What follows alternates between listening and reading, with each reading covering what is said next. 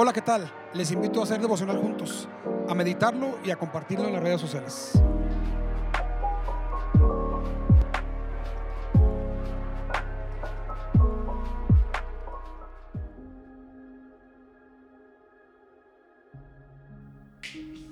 Hey, buen día. Dios te bendiga.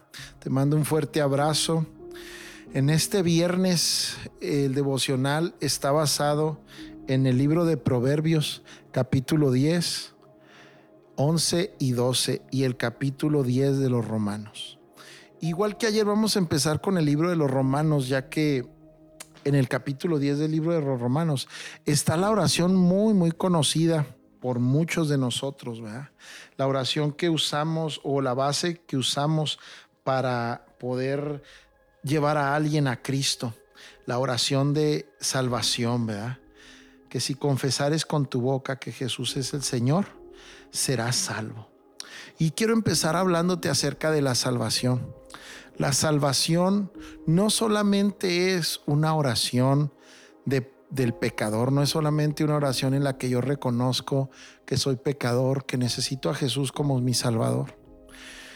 La salvación es una vida, es un estilo de vida basado en la palabra de Dios. La salvación no es solo un momento en el que hice la oración y por esa, y por esa oración es que soy salvo. Soy salvo porque creo que Cristo murió por mí y mantengo esa fe contra viento y marea. Mantengo esa fe en medio del desánimo, mantengo esa creencia en medio del enojo, de la tristeza, mantengo esa fe en medio de cualquier circunstancia. Así que la salvación es más que una oración, es la vida, es una vida llena de experiencias que tienen que ver con lo sobrenatural. Ahora, no te estoy hablando de algo místico. No te estoy hablando de que sientas ñañaras o sientas que flotes o tengas que sentir que te levantas, ¿verdad? Y que traes una aureola en la cabeza y andas de ángel en la espalda. No, te estoy hablando de una vida dentro de lo natural, o sea, de tu desarrollo natural, pero con cosas sobrenaturales. Es una vida extraordinaria, está fuera de lo ordinario, de verdad. Está fuera incluso de la lógica humana. ¿Por qué? Porque, por ejemplo, si a ti te ofenden, si a ti te golpean, normalmente cualquier persona te va a decir, haz lo mismo, es que no te dejes, no seas tonto. Tú también puedes hacer las cosas de una manera en la que tú marques un respeto hacia ti y, y no, no abusen de ti.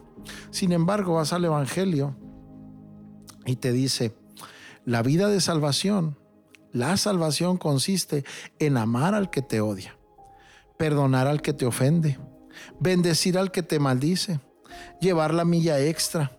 Si te dan una cara, de un lado de la cara, pon la otra. Si te das cuenta, esta vida de salvación es un estilo de vida que tiene que ver con un pensamiento con unas normas, con una, con una dinámica que sobrepasa el entendimiento de esta tierra. Así que cuando alguien dice, yo soy cristiano, yo soy salvo, yo quiero tener una relación con Dios, pero no estás abierto a eso nuevo que va a venir. O sea, si tú quieres tener una vida de salvación sujeto a este estilo de vida natural y normal, no vas a poder, te vas a decepcionar y vas a decepcionar a muchos a muchos. La vida de salvación tiene, tienes que estar abierto a que Dios anhela que tengas experiencias sobrenaturales. Porque, a ver, pastor, usted no está tirando un rollo así muy espirifláutico, no. El hecho de que tú y yo nos convirtamos en el templo del Espíritu Santo, va, eso ya es una bomba. Eso ya está fuera de toda naturaleza, ¿eh? Ya está fuera de toda naturaleza humana. El hecho de que tú y yo nos hagamos el templo del Espíritu Santo, ahí ya tener a Dios mismo en nosotros, perdóname, pero yo no sé por qué puedes pensar que todo tiene que ser normal. Incluso déjame te digo una cosa, ¿por qué quieres que la gente te vea normal? Si a quien tú traes la casa de quien tú eres es Dios, es su templo, tú eres su templo. Es la presencia de Dios y no puede ser normal. Así que la gente podrá ver cosas que tú no te alcanzas a ver. Déjame te pongo este ejemplo. Haz de cuenta que te agarraste de una máquina de esos que dan toques, ¿verdad? O te agarraste ahí de la corriente de tu casa de 120 y te dan toques ahí en la clavija. Pues simplemente brincas y gritas un, pegas un grito. Pero si te agarras de una tensión de 440, yo te aseguro que no eres el mismo. lo que va a pasar en ti es algo totalmente diferente. Así que ponle a lo natural una capacidad de 120. Pero cuando tú eres cristiano, tú eres una persona salva. E, es como si tuvieras tenido un encuentro con una tensión de un 440, ¿verdad? Ahí es donde tú te das cuenta que no puedes tener una vida de salvación queriendo tener experiencias de esta naturaleza. Así que este día vas a ser retado, te lo puedo asegurar, a perdonar al que te ofende. Ahí es donde tú te vas a dar cuenta que tuviste un encuentro con esa tensión de 440 y eh, tú eres el que portas esa energía, ese poder que es el Espíritu Santo. Es como un fuego, es un poder. Es de una persona, es Dios mismo, pero se manifiesta de estas maneras que te estoy describiendo. Así que, claro que puedes perdonar, claro que puedes amar, claro que puedes aceptar, claro que puedes bendecir y claro que puedes dar la milla extra, claro que sí porque lo que tú tienes sobrepasa este mundo. La vida de salvación, así es. Es maravillosa, es extraordinaria. Por eso Jesús dijo, esta vida solo la portan los valientes. Es para valientes, porque hacer lo que todo el mundo hace, pues cualquiera, ser parte de la bola, ser parte de lo que todos hacen, cualquiera lo puede desarrollar, pero ser parte de alguien que hace las cosas diferentes, no cualquiera lo va a desarrollar. Ahí necesitas valentía para soportar las críticas, soportar las, las, humillaciones o las burlas, mejor dicho, porque la gente te empieza a decir, pues no que eres hermano, pues no que eres cristiano, a ver, y esto y aquello. Así que una vida de salvación va más allá de una oración. No puedes pensar que tu salvación se quedó en la oración. Tú tienes la vida de salvación. Proverbios nos da algunos secretos. Solamente voy a mencionar algunos porque como está basado hoy el devocional en el capítulo 10, 11 y 12, pues nos llevaría mucho tiempo leértelos todos. Pero yo, eh, yo te pido que en casa tú los leas. El, el capítulo 10 empieza y dice, el hijo sabio alegra el padre, pero el hijo necio es tristeza de su madre. ¿Qué es la necedad? La falta de aceptación de poder cambiar las cosas. Es eso que tú tienes que aceptar. Pero cuando el hijo es necio, se pone a discutir con el padre en lugar de aceptar la voluntad o la ordenanza, la autoridad del padre. Tú y yo tenemos que poner atención en los proverbios porque estos son los que nos van a ayudar a desarrollar una vida de salvación. La vida de salvación tiene que ver con esto. ¿Por qué? Porque quien escribió los proverbios es un hombre que ya pasó por donde tú has pasado o por donde tú vas a pasar. Así que poner atención en esto nos va a bendecir y nos va a ayudar mucho. Otro de los proverbios, ¿sí? que están ahí en el capítulo 10, en 10 y que te invito nuevamente para que los leas en tu casa, ¿sí? Es el de Jehová no dejará padecer hambre al justo, mas la iniquidad lanzará a los impíos. La mano negligente, la mano perezosa empobrece, mas la mano de los trabajadores enriquece. Fíjate qué, extraordinario el proverbio, ¿verdad? Te voy a leer otro.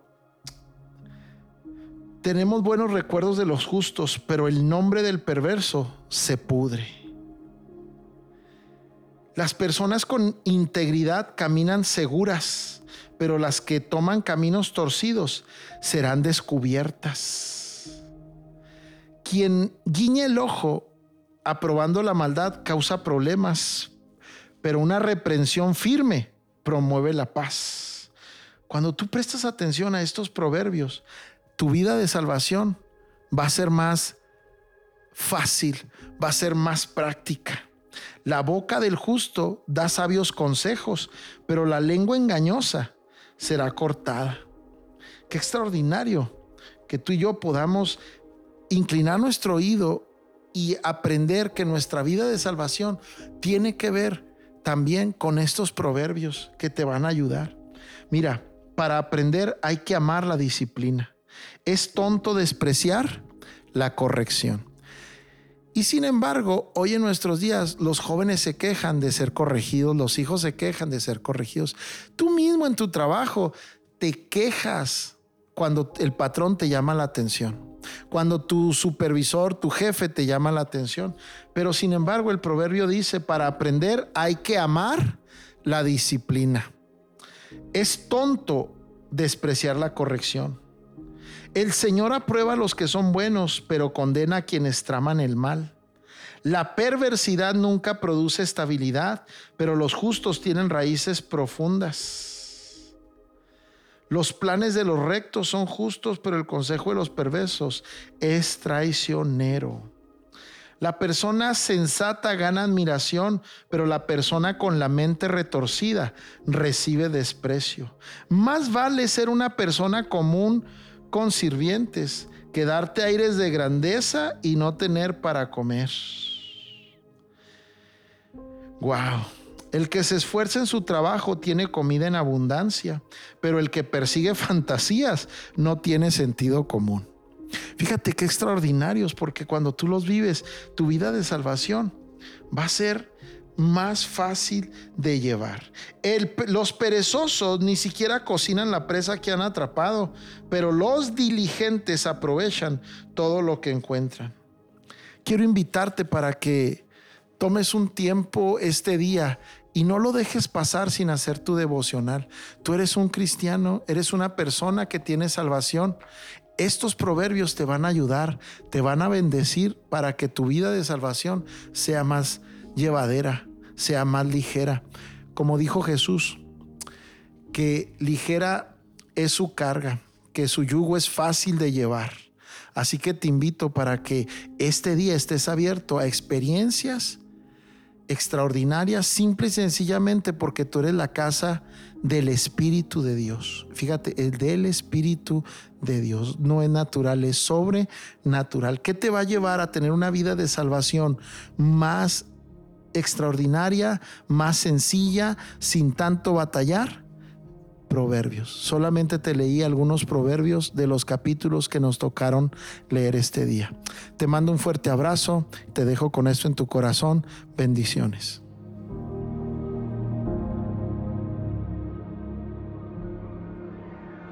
Esperamos lo hayas disfrutado, pero sobre todo, aplícalo en tu vida.